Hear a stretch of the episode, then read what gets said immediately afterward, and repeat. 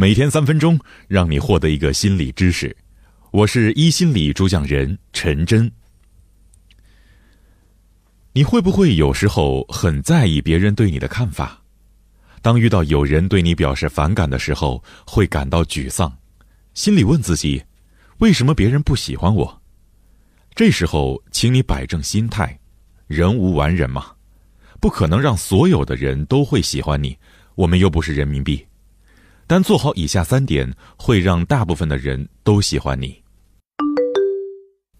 首先呢，是让别人自我感觉良好。美国联邦调查局心理学博士约翰·舍菲尔表示：“如果我碰到你之后，会让你自我感觉良好，那么你会喜欢我。”当你遇到别人的时候，一定要确保你发出的非语言信号没有威胁性。舍菲尔说：“扬眉、侧头、微笑是代表友善的三大基本信号。抓住对方的语言信息、身体状况、情感状态，用相应的话加以回应。切记逐字逐句重复对方说过的话，因为鹦鹉学舌有时候显得你高高在上，在以屈尊降贵的姿态和对方谈话。”第二点呢，别不好意思让别人来帮助你。本杰明·富兰克林发现，如果请同事帮自己一个忙，同事对自己的好感就会胜过没有请他帮忙的时候。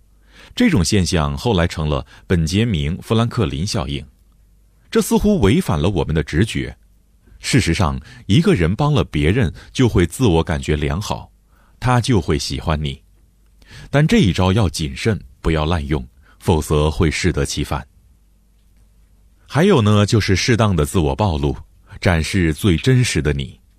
美国著名社会心理学家约瑟夫和哈里认为，人与人之间的关系取决于相互之间的暴露程度。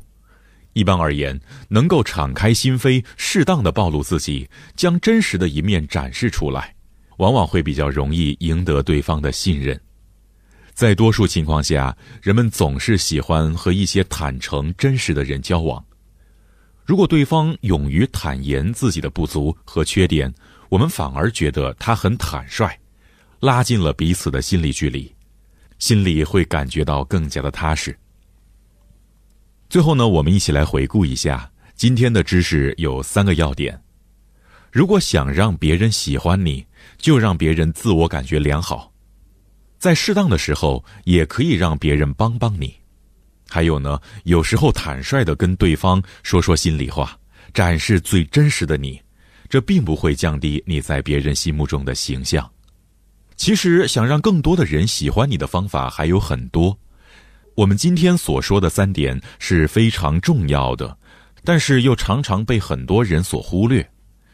如果你还有其他更好的方法，欢迎你在文章的下方进行留言补充。每天进步一点点，让自己成为更好的人。今天的分享就到这里，我是陈真，我们明天再见。